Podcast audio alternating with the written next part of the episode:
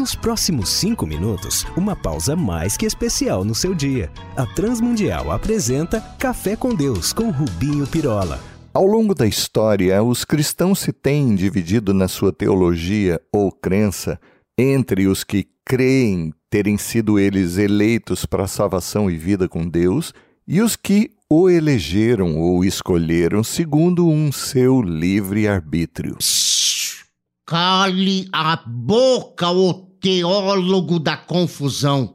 Nós nem acabamos de brigar na política pelo final do campeonato de futebol e vem você querer arranjar, dividir ainda mais a crentaiada que já gosta de um ti-ti-ti. Ave! Mas é, concordo com você, isso provoca muito diz que me diz, mas acho que há um ponto que havemos todos de concordar. Falar que o Palmeiras não tem mundial? Pronto, lá vem vocês. Ai, mas vamos lá. Um grupo crê que Deus, o misericordioso Senhor, escolheu dentre a criação os que desejou soberanamente salvar e os trouxe pelo Espírito Santo. Creem eles ainda que, estando todos nós condenados, toda a raça, pois todos pecaram e destituídos estão da glória de Deus, como aliás está em Romanos 3:23, então o Senhor não é mau em eleger uns e não outros, que já estão mortos nos delitos e pecados, e firmam-se esses nas dezenas de citações nas Escrituras, ou até do trecho forte da mesma carta de Paulo, sobre Deus ter escolhido uns para vasos de honra e outros para desonra, como está em Romanos 9, 21, e no verso 18, que ele compadece-se de quem quer e endurece a quem quer. Já o outro grupo crê que Deus não faz distinção de pessoas, como está em Atos 10:34, e então que ele nos dotou de liberdade de escolha. Daí ninguém estará salvo ou livre de ser responsabilizado diante do Senhor por suas escolhas e atos, como por exemplo, baseados na referida carta de Romanos 14:12, que diz: Cada um de nós dará conta de si mesmo a Deus.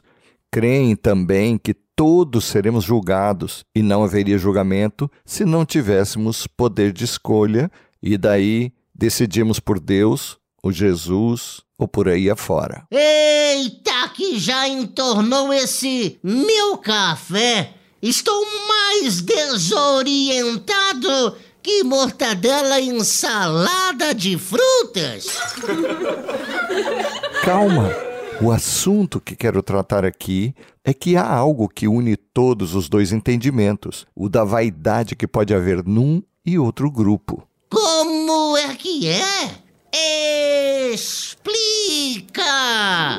Fico triste quando esse assunto divide e traz confusão entre irmãos, mas havemos todos de concordar de erro no primeiro, da pessoa achar que uma vez que fora escolhida por Deus, pode ela viver uma vida desregrada, vaidosa de si mesmo e de algo que não mereceu, e, portanto, se imaginar ela mais, melhor e maior do que os outros, que sequer é zeloso e grato ao Senhor, que é misericordioso e compassivo e tardio em irar-se, e grande em benignidade, como afirma-nos Joel 2,13. Mas no outro grupo também muitos se acham os tais, Tendo olhado, pensam eles, e decidido darem uma forcinha a Deus, coitadinho, escolhendo segundo a sua boa consciência, aquela que julgam possuir, sobre que lado seguir. Estes igualmente pensam que foram eles e a sua boa ação que lhes garantiu um futuro no céu, e com o seu viver zeloso aumentará o seu crédito, não tendo o Senhor soberano e todo-poderoso outra coisa a fazer que não abençoar essa tão especial e cheia de glória criaturazinha. Não, amigos, tanto um quanto o outro estão redondamente errados.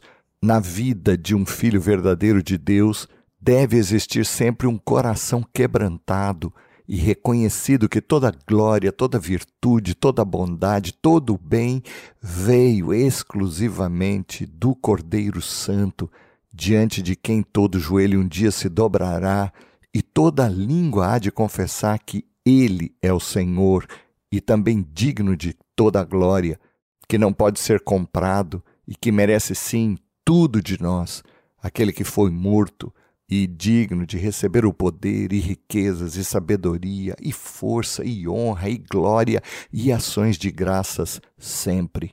E a nossa vida submissa e grata e ainda zelosa, sim, de render-lhe tudo isso. Que não esqueçamos, sejamos de que grupo for. Vamos falar com Deus? Pai amado, reconhecemos sim de que não há bem sequer em nós que por ti não nos tenha sido dado. Ajuda-nos que vivamos vidas dignas e gratas por tão grande salvação e dádiva, que tenhamos sempre um coração de filho, grato e não de uma vaidosa criatura. Por Jesus pedimos-te. Amém. Olá, amigos. Escrevam para a RTM aqui ou lá em Portugal, trazendo a sua dúvida, sugestão, crítica para que os possamos servir ainda mais. Um abraço nosso, meu e de toda a equipe que prepara este café.